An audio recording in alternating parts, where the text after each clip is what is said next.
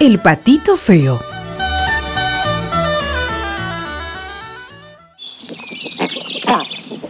Había una vez una pareja de patos que tras esperar con inquietud el nacimiento del último de sus hijitos, sintió desazón cuando éste por fin salió del cascarón, ya que era un patito muy feo. Pero miren esos ojos, dijo el pato, y se fue tirando un portazo. Doña Pata presentó sus crías al vecindario, pero todos se burlaron del pobre patito, y por eso don Gallo, jefe del corral, lo expulsó. ¡Kikiriki! ¡Márchate! le dijo, y el cerdo añadió. Feo. Mamá Pata nada pudo hacer para evitarlo.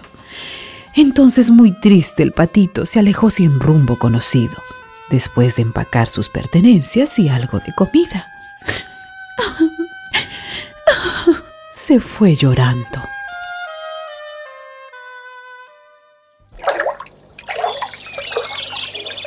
Llegó a una laguna en donde unos gansos le pidieron unirse al grupo. Contento lo iba a hacer, mas unos balazos lo espantaron hasta llevarlo a una cabaña. Allí, una anciana que vivía con su gallina y su gato recibió muy bien al patito, pues esperaba venderlo en el mercado, pero al notar que era feo, empezó a burlarse de él junto con sus compañeros. Lo venderé en el mercado. Feo eres! ¡Miau! Feo, sí, feo, feo, muy feo. Todos se burlaban de él. Llorando el pobre patito, escapó de aquella casa sin saber a dónde ir.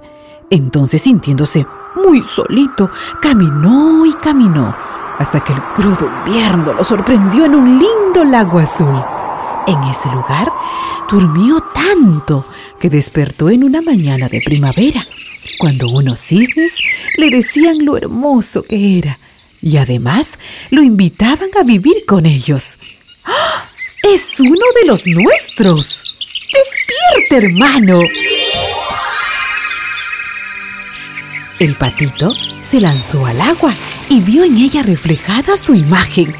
Era cierto, se había transformado en un precioso cisne. Y así, sin ningún resentimiento, fue inmensamente feliz, porque ya tenía una familia que realmente lo quería. Moraleja, el valor de una persona está en sus buenos sentimientos, no en su apariencia física. Colorín colorado, este cuento se ha terminado.